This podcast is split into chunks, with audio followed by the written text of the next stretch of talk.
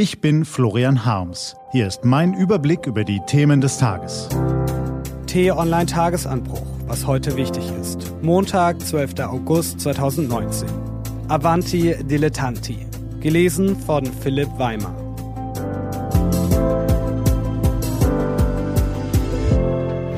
Was war? Italien, Land unserer Sehnsucht. Sole mare arte vino fantastico. Warum, so fragen wir uns in der Urlaubszeit und beim Blick auf die Nachrichten, warum veranstaltet so ein wunderbares Land so ein wunderliches Politdrama? Warum himmeln so viele Menschen den Maulhelden Matteo Salvini an? Das Bündnis seiner Lega mit den fünf Sternen, deren graswurzeldemokratische Ideale ebenso groß sind wie ihr Unvermögen zum Regierungshandeln, steht vor dem Bruch. Schon heute könnte die Lega im Senat ein Misstrauensvotum gegen Regierungschef Conte einbringen. Herr Salvini hat sich bereits in den Wahlkampf gestürzt und gibt auf einer Beach-Tour Lebensweisheiten zum Besten. Zitat Ich bekenne, ich habe einen Bauch, ein Mann mit Bauch hat Substanz und ich tanze gern. Am Wochenende ließ sich der Innenminister von Badegästen am Mittelmeer feiern und drehte vor den Kameras der Journalisten eine Runde im Kanu. Kommt es wirklich zu Neuwahlen, dürfte zum ersten Mal in der Geschichte ein Populist an der Spitze eines EU-Kernlandes stehen. Die Umfragen zeigen den paddelnden Herrn Salvini und seine Lega bei bis zu 40 Prozent. Avanti, Dilettanti. Wie ist Italien in diese politische Geisterbahnfahrt geraten? Die Spaltung des Landes in den wohlhabenden, industrialisierten Norden und den armen, landwirtschaftlich geprägten Süden sorgt seit jeher für krass unterschiedliche Lebensverhältnisse. Die Wirtschaft wächst nicht, die Verschuldung stagniert bei mehr als 130 Prozent des Bruttoinlandsprodukts. Wir können die Italiener bedauern. Wir können hoffen, dass dieses schöne, für die Stabilität Europas so wichtige Land nicht völlig aus dem Ruder läuft. Wir können Italien, das jahrelang mit dem Flüchtlingsproblem alleine gelassen wurde, stärker unterstützen. Und wir können uns Italien als Mahnung nehmen.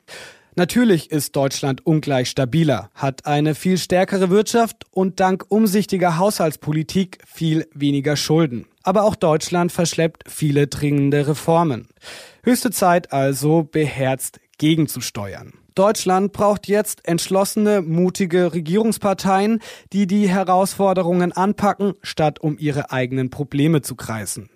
Die Abschaffung des Solidaritätszuschlags für die meisten Bürger ist ein Schritt in die richtige Richtung, weil der Staat den Menschen Geld zurückgibt, das sie dann wieder ausgeben können. So wird der Konsum belebt, aber das reicht nicht. Die Bundesregierung könnte ein großes Konjunkturprogramm auflegen, um die vielerorts marode Infrastruktur zu modernisieren und den Mittelstand zu stärken. Ja, dadurch würde die Verschuldung steigen. Ja, das wäre ein Bruch mit der Politik der schwarzen Null aber es wäre trotzdem klug.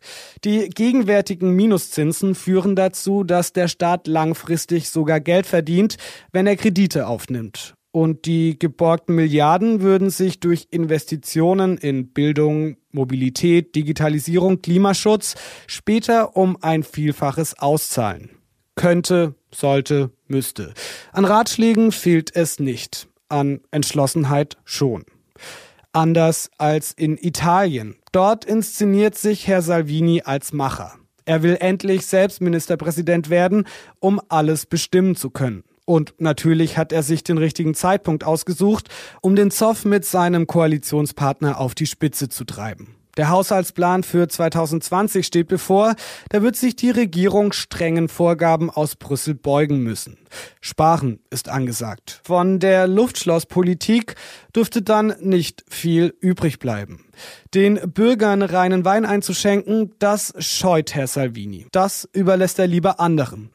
Währenddessen stürzt er sich in den Badehosenwahlkampf. Und wenn er die Wahl dann gewonnen hat, kann er gegen die Sparfüchse wettern. Auf diese Form der Entschlossenheit können wir hierzulande gern verzichten. Was steht an? Die T-Online-Redaktion blickt für Sie heute unter anderem auf diese Themen.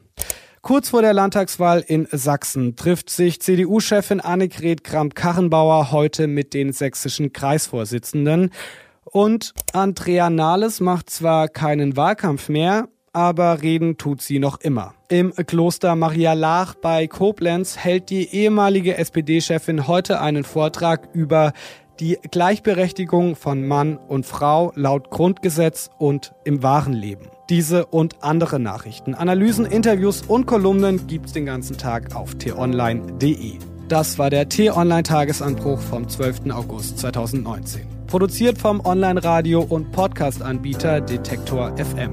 Wenn Sie uns auf iTunes hören, lassen Sie uns doch eine Bewertung da. Vielen Dank.